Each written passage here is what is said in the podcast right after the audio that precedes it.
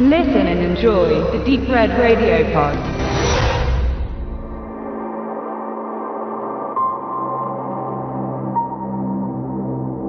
Peter Burke ist, wenn er diesen Titel nicht sogar schon erreicht hat, der neue amerikanische Traumaregisseur und gesellt sich zu Oliver Stone. Mit einem ganz anderen Stil, aber ähnlichen Themen und denselben Zielen. Stones Blick auf Krieg, Geld, Politik und Terror sind teilweise zu Klassikern avanciert, wurden gewürdigt und prämiert, wenngleich das nicht für alle nachfolgenden Beispiele gilt. Vietnam beleuchtete er unter anderem mit Platoon 1986, die Geldgier der Finanzbranche 1987 in Wall Street und der Fortsetzung 2010. Das Enträtseln zweier Präsidentenschicksale JFK, Tatort Dallas 1991 und Nixon 1995. Und die Anschläge des 11. September in New York mit World Trade Center 2006. Peter Burke verbindet bei The Kingdom Ölpolitik mit dem islamistischen Terror porträtiert den Kampf gegen die Taliban sehr mitreißend, aber nicht ohne Zweifel, dabei Verallgemeinerungen meidend in Lone Survivor. Er reagiert mit Deepwater Horizon auf den BP-Umweltskandal und nun mit Patriots Day auf die Anschläge beim Marathon in Boston 2013. Peter Burke ist in seinen Inszenierungen viel unterhaltsamer als Stone, der zwar auch mit Action und Dialogwitz arbeitet, aber doch immer einen ernsteren Ton festlegt. Wenn man im Vergleich Burkes Trivialfilme sieht, Welcome to the Jungle 2003 mit Rock Johnson und American Pie Noodle Sean William Scott, die Superhelden-Comedy Hancock 2008 oder Hasbros Battleship 2013. Dann weiß man auch, worin der gesellige Einschlag in seiner US-A-Trilogie wurzelt. Die Rede ist nicht davon, dass Lone Survivor, Deepwater Horizon und Patriots Day, der in Deutschland in Boston umbenannt wurde, etwas Komödiantisches an sich haben. Das Heitere im Bitteren liegt in der Kommunikation zwischen den Protagonisten und Burke setzt diese so um, dass einem die Menschen in diesen Geschichten ans Herz wachsen und ihr Verlust oder ihr Elend uns mitfühlen lassen. Die zwei gezündeten Bomben beim Bostoner Marathon am 15. April 2013 ließen eine viertägige Ermittlung und Fahndung folgen. Genau mit diesem Zeitraum beschäftigt sich der Film Boston. Wie in Deepwater Horizon zuvor nimmt Burke sich einleitend Zeit, um die handelnden Personen fragmenthaft mit ruhigen Tönen untermalt vorzustellen.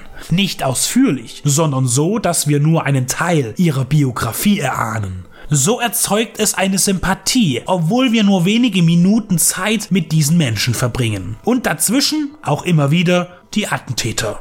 Es mischen sich reale Bilder und TV-Übertragungen vom startenden Marathon ein. Durch immer schnellere Wechsel der Standorte und den an ihnen handelnden Personen kündigt sich Punkt X deutlich an. Und dann passiert es. Die Bomben detonieren. Für einen Moment sehen wir die Opfer und die Hilflosigkeit der Polizisten, die noch versuchen zu begreifen, was geschehen ist und einfach darauf loshandeln. Dann beginnt die Ermittlung. Es verspricht kurze Zeit hektisch zu werden, aber dieses Aufflammen von Tempo setzt sich nicht durch. Es bleibt ruhig und bedächtig. Niemand will laut herausrufen, was die Presse wenig später machen wird. Terror. Immer wieder wird es diese kurzen Momente geben, in denen man glaubt, jetzt bricht der große Orkan aus. Der wird auch kommen, lässt sich aber Zeit. Und die erste Begegnung der beiden mutmaßlichen flüchtigen Täter mit der Polizei wird zu einem Inferno, das reißerisch in nüchternen, spektakulären Actionbildern umgesetzt ist und den Rhythmus des Films hart unterbricht. Die erste Identifikationsfigur ist der Cop Tommy Saunders, der die Sportveranstaltung mit absichert. Er wird immer wieder auftauchen und die Suche nach den Attentätern vorantreiben. Gespielt wird er von Mark Wahlberg. Burke dreht zum dritten Mal in Folge mit ihm und somit kann die USA-Trilogie auch gerne als Burke-Wahlberg-Trilogie bezeichnet werden. Ähnlich wie bei Tony Scott und Denzel Washington oder Martin Scorsese und Leonardo DiCaprio haben sich hier zwei Musen gefunden. Das nächste Projekt der beiden Mile 22 ist bereits in Vorproduktion gegangen. Alle weitere Nebenfiguren sind durchweg gut und prominent besetzt. Kevin Bacon, John Goodman, Rachel Brosnahan oder Michelle Monaghan. Während der Anschlag bereits geschah und sich die Handlung auf die Jagd nach den Verantwortlichen konzentriert, werden auch immer wieder weiter Personen in ihrem noch fröhlichen Alltag gestreift, von denen wir ausgehen müssen, dass sie noch wichtig sein werden und das Geschehen kreuzen. Hier greift wieder Burks Talent, uns Menschen in kürzester Zeit wichtig werden zu lassen. Somit gelingt es Boston einerseits emotional zu sein, aber auch kühl in der Betrachtung der Arbeit von Polizei, FBI und Verwaltungs- und Justizapparat. Hinzu kommt die eine herausragende Action-Szene, die einen überrumpelt und einem in seiner Machart schon nahe bringt, wie es in diesem Hexenkessel gewesen sein könnte. Unterstützt von realen Überwachungskameramaterial, Fernsehberichterstattungsausschnitten oder Originalfotografien gelingt es, den Ablauf der Ereignisse realitätsnah wirken zu lassen. Anderes bleibt Spekulation. Zum Beispiel, ob die mutmaßlichen und später vom Gericht bestätigten muslimisch-fundamentalistischen Täter wahrhaftig so miteinander kommuniziert haben wie im Film, da sie selbst Konflikte untereinander auszutragen hatten. Der Film lässt es sich bei aller Bestrebung, konkret zu sein, nicht nehmen, die jungen Männer lächerlich zu machen, indem man ihren Glauben anzweifelt, durch intelligent gesetzte Zusatzinformationen über ihren Lebensstil.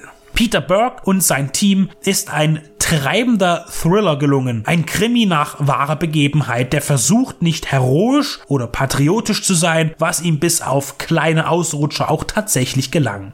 Im Kino war Boston ein Flop kaum vorstellbar bei diesem Thema. Aber Burke ist eben dafür bekannt, dass er sein Land liebt, aber kein kompromissloser Patriot ist, sondern auch hinter die Fassade sieht und nicht alles, was in Stars and Stripes glänzen möchte oder könnte, aufpoliert. Genau wie Oliver Stone.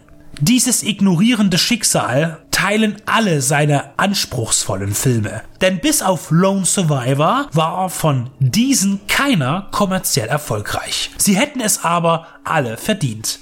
Auch Boston.